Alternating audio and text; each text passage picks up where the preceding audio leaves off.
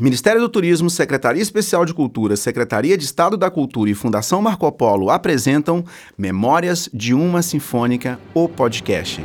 Eu sou Gilber Alonso, estarei apresentando ao longo de inúmeros episódios um convidado especial falando de suas memórias em relação à Orquestra Sinfônica de Santa Maria nesses 55 anos. Venha com a gente e curta um pouco dessa viagem ao longo do tempo. Até mais!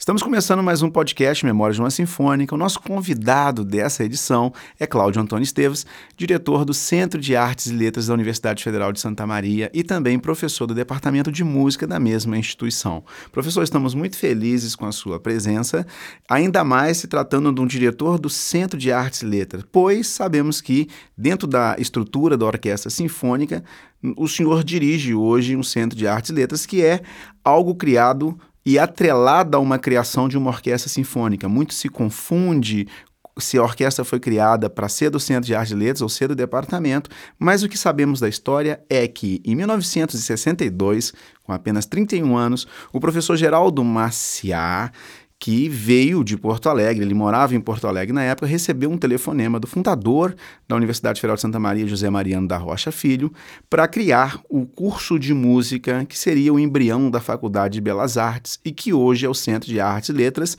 e a partir daí, com os convites do professor Geraldo Maciá, se estruturou a Orquestra Sinfônica de Santa Maria. Professor, por falar em orquestra, nós sabemos também do legado de outros professores do departamento, como o professor Frederico Ritcher, que é acreditado a ele a criação da orquestra e que teve aí outros grandes tantos nomes que são os pioneiros da Faculdade de Belas Artes e do Centro de Artes e Letras. E quando se fala de memórias de uma sinfônica, professor Cláudio, que vem à sua mente?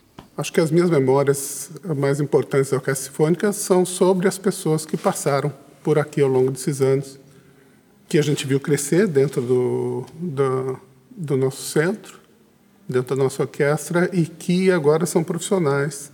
E é isso que a gente tenta trazer para as pessoas que estão entrando no nosso curso de música agora.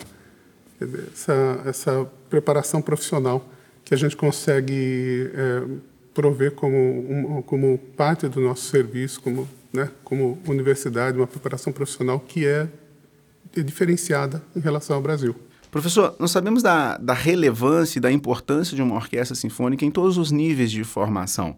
Muitas pessoas que estudam regência orquestral, regência em coral, não têm a oportunidade de, na formação, reger uma orquestra, mesmo que seja estudantil. Muitas cidades do mundo afora também não têm uma orquestra completa com todos os naipes.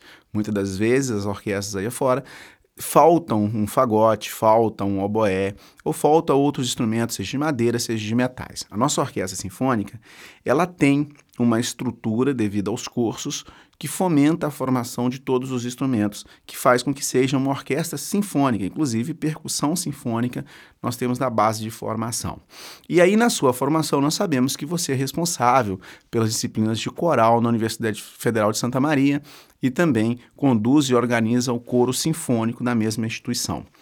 E como maestro, nós já sabemos que você já regiu várias vezes a Orquestra Sinfônica de Santa Maria. Na sua opinião, qual é a importância para o estudante de música, para um músico e para um solista tocar com uma orquestra sinfônica? Como maestro à frente da orquestra, eu acho que o que tem de mais importante seria a oportunidade que a gente dá aos alunos desse contato com os profissionais que trabalham é, junto a, a, a, cada um dos programas, a cada um dos concertos que a gente consegue fazer. É, você fazer com que um aluno que entra no curso possa se sentir orgulhoso no final de um trabalho, após um, um, um semestre de, de, de estudos, é subir ao palco e receber os aplausos, sabendo o esforço que, que despendeu, isso é, eu acho que inestimável para um curso de música o contato com esses profissionais de nível internacional que chegaram a, a, a trabalhar com esses alunos também é, é, é, algo que a gente precisa é, é citar como, como um dos pontos mais altos do que a gente consegue prover para esses nossos estudantes. E a qualidade musical que se consegue com essa parceria e com o aprendizado é algo inestimável. Realmente eu não tenho que pague uma, um, esse contato de, de, de, nível musical, onde a música realmente está acima de tudo, A questão é, é, é, aprendemos a fazer música, aprendemos a ser artista, que é isso que a gente faz nesse nosso centro, em, em cada um dos nossos cursos. Professor, muitas das vezes a gente vê ao, durante viagens, ou até mesmo hoje com o advento da internet, com diversos canais como YouTube, como também na, na TV fechada ou também linkada à internet ou Netflix, nós temos a oportunidade de assistir séries, de assistir filmes e de assistirmos orquestra. Muitas das vezes isso não é presencial. E uma importância de uma cidade, quando se tem uma orquestra sinfônica, ao longo dessa estrutura, nós sabemos que possa haver impactos positivos na construção da sociedade moderna. A nossa Orquestra Sinfônica de Santa Maria existe há muito tempo. E ao seu ver, nós sabemos que você não é gaúcho, você veio de São Paulo. Ao seu ver, nesse tempo todo que você está aqui, a importância cultural de uma orquestra ao longo desses 55 anos, quais são os impactos na sociedade ou naquilo que a gente vê em relação à sociedade da importância dessa orquestra e os impactos que ela gera? Como que você pensa toda essa temática? Ao longo desses 60 anos de universidade, sendo o Centro de Artes e Letras um dos primeiros a ser criado, um, e a orquestra vindo com, também como um, um dos umas primeiras grandes ideias. Né? Você tem o sonho, e eu lembro bastante do professor Federico Richter, quando falava sempre foi uma orquestra possível, que ele sempre começou da maneira certa, que é assim, vamos começar com o que temos, vamos começar pequeno e vamos crescer. E é isso que aconteceu. Então, ao longo de 55 anos de vida da orquestra, a, a, a gente saber que a orquestra tem, é conhecida aqui pela região, pelas cidades do, de todo o estado, né, que já teve, uh, uh, já se apresentou, já teve sua, sua, sua experiência, os alunos já tiveram essa experiência de, de, de levar seu trabalho para diversos locais aqui da, da, do nosso estado. Isso é, é, algo, é algo, realmente é, é impressionante. Isso veio com muito trabalho, isso veio com bastante esforço, principalmente num no, acho que num contexto que a gente está de país. Né? Lembrando, e a gente sempre fala com a importância de uma orquestra sinfônica, a primeira coisa que me vem é a frase de Érico Veríssimo, quando ele fala: Eu vim de uma, vim de uma cidade que tem uma orquestra sinfônica. Quando perguntado na Europa, é, mas onde fica a sua cidade? E ele dá como referência um patrimônio cultural que a orquestra representa.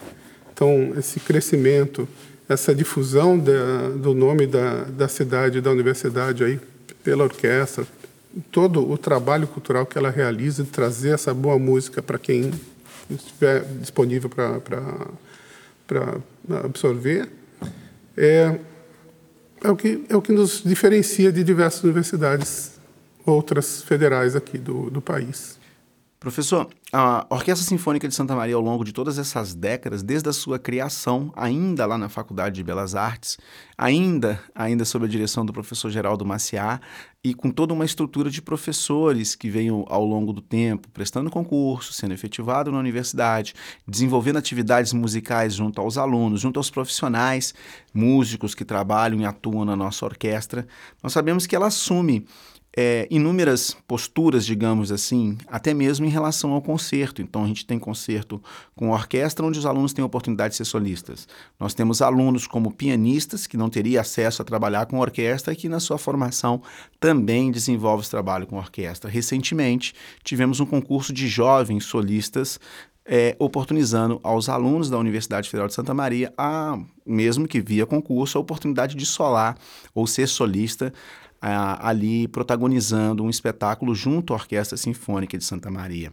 Sabemos também que dentro dessa estrutura do Centro de Artes e Letras, é, o primeiro diretor, que foi o professor Geraldo Maciá, criou, junto com o professor Sebastião Benda, que é um dos grandes nomes que por aqui passou, um grande pianista de renome mundial, foi professor de piano aqui na universidade e criou-se um concurso dentro da estrutura do departamento, dentro do que hoje nós temos que seria o Centro de Artes e Letras, um concurso também oportunizando esses jovens a tocarem é, junto à orquestra sinfônica. Essas múltiplas oportunidades dos jovens a fazer concurso, a solar com a orquestra, também é oportunizada através, digamos, do seu levário como maestro, através do coral, que nós temos aí praticamente todas as pessoas que cursam a disciplina vez que outra, a cada semestre, estando fazendo um concerto junto com a orquestra e com peças maiores, como missas ou peças que têm uma relevância e uma importância ao longo da história da música. Todo esse laboratório, para os jovens que estão em formação e para a comunidade, passa a ter uma estrutura muito maior. Então, desde 1963, o que, que você acha que é o maior legado herdado dos pioneiros como o professor Geraldo Maciá, professor Frederico Ritcher, entre outros que assumiram posturas de liderança na universidade. Qual é o maior legado de essas inúmeras faces ou finalidades numa orquestra que hoje você leva em relação à sua vida e a maneira de gerir aí como diretor do Centro de Artes e Letras todos esses, esses prismas culturais? Na minha opinião, o maior legado que a, que a orquestra representa hoje em dia para a gente é a sua suas diversas facetas que, é, que na verdade, encontra em cada uma das pessoas que, que aprecia uma, uma, uma importância diferente. Então, para a nossa universidade, a, a ter uma orquestra sinfônica é algo é, é, diferente em relação ao país, mesmo dentro dos cursos de música, não são todos os cursos de música da, da, das, das, universidades federais que possuem uma orquestra sinfônica. Né? Então, para a universidade, a capacitação profissional, se a gente pensar em país, numa uma questão cultural aí, o que a orquestra sinfônica representa, levantando esse nível cultural é, é, é mais do que importante para nós. Né? Então, essa é, um, é, um, é, uma das coisas que nos deixa orgulhoso de, de, de contribuir. Para o público, né, que aprecia a orquestra, é, você ter um organismo cultural que tem vindo regularmente, com é, bastante frequência, é, é, apresentar um trabalho de qualidade que as pessoas, é, é, na verdade, apreciam e vêm ao encontro com, com, com, com, com o coração aberto com, e com alegria, é o que tem de melhor. Então, você prover para a sua comunidade, como a comunidade local inicialmente, a oportunidade de apreciar um organismo cultural desse, desse nível é, é, é, é impressionante. Para quem está à frente na parte administrativa, você manter esse legado é uma questão de, de orgulho também. Né? Se pensar nos inícios, onde a, a primeira coisa que se tem é o sonho e a loucura, e depois uh, o início dessa realização, a tentativa de convencer as pessoas inicialmente da importância e, e obviamente, a universidade cresce em diversas áreas, então, como hoje, é, para você conseguir alguma coisa, você precisa também convencer da importância, quando você não tem nada na mão. Né? Então, é, para quem está nessa administração, realmente precisa se pensar com, com carinho na, na manutenção do trabalho, porque a, a, nas nossas condições em relação ao ensino de música no Brasil é sempre uma, uma situação, e, a, e a, na verdade é o que essa colabora nesse sentido. Então, você ter para aí também a, outra coisa que nos que, que, que, chama atenção, a gente tem os diversos egressos que, que estão tocando com a gente aqui, ou que estão tocando pelo Estado, pelo país, né, que levaram o seu trabalho né, e que sabem agora é, é, o, que, o que custou, na verdade, o seu esforço nesse tempo todo de formação, de todos os ensaios que, que foram feitos. Uma das coisas que eu sempre é, lembro são um, um aluno me falando: olha, estou tocando agora em tal orquestra e muitas das coisas que a gente está tocando lá eu já tenho debaixo dos dedos. Então é uma maneira simples de dizer obrigado pelo, pela, pelo trabalho, porque realmente é, fez diferença para a minha vida pessoal e minha vida profissional. Então, a orquestra representa todas essas facetas. Nosso trabalho agora é justamente manter esse legado e levá-lo à frente, entregá-los para os próximos, né? E em relação ao Brasil não é uma, na verdade, não é uma luta pequena, sabendo que culturalmente a gente ainda tem muita coisa a, a continuar contribuindo e continuar é, insistindo, né? quando muitas vezes é, até mesmo os recursos básicos nos faltam ainda assim nos sobra criatividade, nos sobra música, nos sobra vontade de, de fazer arte. É isso que é um que é a vontade de fazer arte e, a, e o sonho talvez sejam os melhores legados que dão essa ideia total do, do que a orquestra provê para todo mundo. Professor, essa pandemia em relação ao Covid-19 apresenta um, um desafio muito grande para todos os artistas. Nós sabemos que quem trabalha com música, principalmente, quem trabalha com teatro, quem trabalha com palco ou com entretenimento que requer a presença das pessoas, nós sabemos que estão parados desde o início da pandemia e serão, sem sombra de dúvidas, os últimos a voltar. E aí sabemos que muitas das vezes isso é desestimulante, desmotivador a toda essa, essa formação, essa estrutura de trabalho. As pessoas muitas das vezes vai ter uma lacuna de formação e isso urge é, termos soluções. É um desafio muito grande e desses todos esses desafios, muitos, muitos deles são gigantes, principalmente para nós que estamos vivendo esse momento. E ao seu ver, porque em relação à direção do Centro de Artes e Letras, em relação ao trabalho que você executa como professor dentro de um departamento de música, quais são os maiores desafios nos dias atuais? Tanto na profissionalização desses jovens enquanto estudantes, tanto na atuação artística dos músicos que trabalham na orquestra sinfônica, e quanto em relação a essa pandemia e todos os fazedores de artes. Quais são os maiores desafios da atualidade, ao seu ver? acredito que o, os desafios maiores que a gente tem agora como universidade, como centro de artes e como orquestra, eu acho que se inicia pela, pela nossa situação presencial. Ah, a gente não tem um ensino de música, pelo menos por enquanto, com a qualidade que costumávamos fazer quando presencialmente poderíamos, podíamos ter essa troca é, pessoal. E, é, e é a mesma coisa se refere quando a gente fala de música. Você escutar a música em casa gravada e você assistir um concerto. São duas experiências completamente diferentes. E você estar tá presencialmente dentro desse, desse evento sonoro é, é você está como participante disso. Então, artisticamente, isso faz diferença. Então, aí sim, a gente começa a pensar em relação à Universidade de Centro e Orquestra, que a, a, a, a, perda da presencialidade agora por causa dos nossos cuidados de, de saúde é o que nos dói mais. É você não poder, obviamente, a gente encontrar os amigos em é uma coisa e nos, nos traz uma, uma, uma questão de saúde mental até importante, mas você também não poder trocar com o aluno um olhar, você não poder trocar aí um, um ou, você não poder coabitar um espaço com, com mais dos alunos. Eu tenho geralmente por volta de 40, 50 alunos no coral com, com quem eu procuro interagir conforme é possível e a gente não poder fazer isso agora é realmente bastante doloroso, não só pessoalmente por causa do contato é, interpessoal, mas por causa da, do resultado que a gente consegue em relação a isso. Então, a universidade vai ter que passar por isso. A gente está se reinventando, o centro está passando por diversas situações o nosso centro é um dos centros mais complicados nesse sentido por causa da, das diversas disciplinas ou da importância da, da prática em si, né?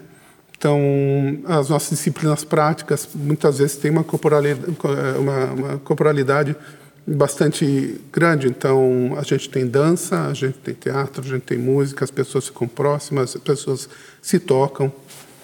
E não poder fazer isso é, é, é, é, o primeiro grande obstáculo que a gente está tendo para manter a atividade. Então, a gente também, o que, que a gente faz para superar? A gente está tentando ser criativo o máximo possível e, e, e, e achar um meio, achar uma saída para tudo isso. Em relação à, orquestra, é justamente nesse ponto também, como é que você faz música, estando cada um em sua casa gravando sua sua parte e a gente não podendo fazer né? E para quem já fez música, quem já estudou música, sabe a diferença de um olhar na hora certa quando você toca. Né? Quando você está em grupo, quando você consegue estabelecer um, um, até mesmo um contato mental que qualquer movimento seu ajuda, influencia positivamente na, na atividade. Então, esse é o principal desafio, o principal problema que a gente tem. Né? Para a orquestra, inicialmente, até é, recentemente, o grande problema era um local melhor, de, de melhor qualidade, um, local mais adequado para ensaio. Isso se alcançou. Então, se a gente conseguir deixar a questão da pandemia de lado, eu acho que o desafio agora é justamente a gente prover uma, uh, talvez um equilíbrio em relação ao, ao, repertório que a gente busque, né? A música que a gente faça, que possa uh, contribuir com os compositores nossos contemporâneos, né? Ou mesmo do passado, e a gente também contribuir para uh, estudar essa interface entre o que seria a música dita clássica e a música popular, se é que há mesmo essa separação, né? Muitos compositores que a gente eh, a gente considera como músicos clássicos, muito dessas músicas ditas clássicas são muito mais populares do que diversas músicas ditas populares. Né? Então, ajudar a quebrar essa interface entre o que é popular e o que é erudito também é parte do nosso caminho musical e parte, na verdade, da, da, da necessidade da arte, da necessidade contemporânea da arte. É isso que a gente vê agora. E, e também a gente deixar o, o, a, a nossa atividade artística com a nossa cara, com a cara das pessoas que fazem a arte hoje. Aí eu posso falar de cada uma das artes do nosso centro, é a, a mesma história, cada um é, procura seu caminho. Né? Ah, eu vejo alguns grupos agora se formando, ah, como a gente tem orquestra, como a gente tem coral. Mais recentemente, outros, é, outras áreas começaram a se reunir e fazer grupos de é, grupos artísticos é, de mesma característica, pra, porque perceberam também a, a, importância de se juntar, de se dar as mãos nesse sentido e, e, e pensar num organismo cultural perene, quer dizer, que é flutuante às vezes no, nos seus é, participantes, né? Aluno entra, aluno permanece, aluno se forma. E mas é, o trabalho do organismo cultural permanece. E aí manter isso, então, o coral acontece isso, o orquestra também, são grupos que de certo modo também são flutuantes ao longo do tempo. E eu digo que é um desafio, na verdade, é, feliz, porque é, é função de todo artista fazer isso, é procurar colocar sua cara, é trazer a tradição, é modificar essa tradição conforme a sua, sua visão e entregar um produto é, diferenciado que mude a vida das pessoas se a pessoa estiver aberta para isso. Professor Cláudio, muito, muito da, da gestão moderna coloca em relação às empresas, em relação a departamentos, né, ou centros, que é o caso do CAL, Centro de Artes e Letras, coloca aquela relevância em, em termos de missão, visão, valores. E muitas das vezes a gente começa a pensar no grupo e não um pensamento muito individual. Tirando um pouco da ideia de gestão, você como professor e como muitas das vezes maestro, o que, que você vê em, de responsabilidade, de sua maior missão ou de sua maior realização, ou aquilo que você considera de maior relevância do seu trabalho? O que, que você vê como é, aquela motivação, o seu fazer profissional e artístico, como que você se posiciona em relação àquilo que você faz enquanto professor? Qual é a sua contribuição nesse universo ao longo desses mais de 20 anos que você trabalha aqui na Universidade Federal de Santa Maria? Eu realmente considero que uma das minhas funções dentro do nosso curso de música é congregar o maior número de alunos possível. Então, poder ter a oportunidade de reger a orquestra e ter o coral, então, e se você somar o número de pessoas nos dois grupos dá quase todos os, os alunos da, matriculados no, no, semestre e poder prover a cada semestre uma, uma, uma apresentação de nível, acho que é, é, parte do meu, do meu trabalho. Eu penso porque eu tive essa oportunidade, procurei essa oportunidade na minha formação e, e senti a, a, diferença que, que cada apresentação é, que eu conseguia participar fazia em mim como, como, como profissional em formação. É isso que a gente vê nos nossos estudantes, são profissionais em formação. E se não dermos a oportunidade de, de entender como funciona, realmente não tem o que, não, que, não, o que podemos reclamar da, da, da participação de cada um. Mas Então, a cada semestre, o que eu procuro fazer a cada semestre desde que eu estou aqui, desde 1995, é cada fim de semestre a gente poder fazer pelo menos um bom concerto, um grande concerto, e a gente já fez concertos pequenos, concertos grandes, concertos apenas com piano, e nas últimas, nos últimos anos a gente tem feito concerto com orquestra, com um repertório complicado, que realmente a gente precisa passar o semestre inteiro estudando, é, trabalhando detalhes com cada, em cada uma das peças, até que a gente consegue chegar ao palco e você, ao final, ouvir o aplauso da, do público e depois o estudante vindo conversar com você, dizer como aquilo foi, foi bom, como aquilo foi gostoso de, de ter trabalhado. Eu digo que a gente trabalha bastante pesado ao longo do, do semestre para preparar uh, o final, mas quando a gente consegue congregar tudo isso, quando a gente tem esse, esse apoio para poder é, trazer o resultado final, ah, vou dizer para você, é bastante gratificante. E eu não digo gratificante especial, especialmente para mim, porque o meu currículo vai aumentar a questão, mas gratificante porque eu cumpro, mais uma vez, a função que eu acho que é minha, que é de dar oportunidade para um estudante de um curso de música de estar tá fazendo um, um, trabalho diferenciado. A gente fa faz pouco se a gente não prover. Eu acho que fazemos pouco se a gente não, não conseguir é, pensar neles primariamente como pessoas que precisam dessa experiência. Né? Então, é parte da, da minha função. Que é isso, eu vou para casa satisfeito quando eu, a gente consegue realizar um concerto mais complicado que seja e ver a satisfação na cara do, dos nossos estudantes.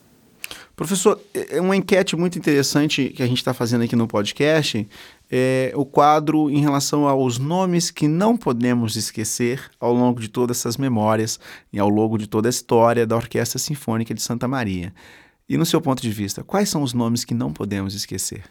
Ah, em relação às pessoas que me vêm à mente, primeiramente, quando pergunto quem quem fez a orquestra, quem trouxe até aqui, eu penso em dois nomes principalmente. O primeiro seria Frederico Richter, né? alguém com, que também compartilhou o sonho, alguém que é, é, conseguiu é, tornar a orquestra uh, no organismo que ela nos chegou até hoje. É, com, na verdade, com uma visão bastante é, é, inteligente de, do que precisa ser feito e que portas que eu bato para conseguir realizar esse sonho. E penso também no professor Enio Guerra, que para mim foi um parceiro quando a gente estava, quando ele ainda uh, era do quadro ativo da universidade, ele ainda é bastante ativo na, na nossa comunidade. E porque através dele também a, a gente começou a estabelecer uma parceria mais próxima. Ele levou a orquestra, assim, com diversas vezes para o interior, sempre bem recebida. O repertório que ele fazia também espelhava a escolha que o pessoal fazia lá fora. Então, é, eu penso nessas duas pessoas porque Frederico sempre colocava que a orquestra é a orquestra possível e conseguiu colocá-la no, nível é, no nível alto. Professor Enio conseguiu manter esse nível e, e continuar trabalhando e exigindo uh, qualidade. Então, essa parte da nossa, nossa função agora é manter tudo isso. Você ouviu mais um podcast Memórias de uma Sinfônica. Espero que você tenha gostado desse conteúdo e quero fazer um pedido muito especial. Compartilhe com as pessoas que você conhece, que acreditamos que essa informação possa ser muito relevante às pessoas da nossa volta. Siga a gente também nas nossas redes sociais, no Instagram, no Facebook ou no nosso site, memoriasdeumasinfônica.com. Até o próximo conteúdo, até o próximo podcast, até o próximo vídeo. Um forte abraço. Tchau, tchau.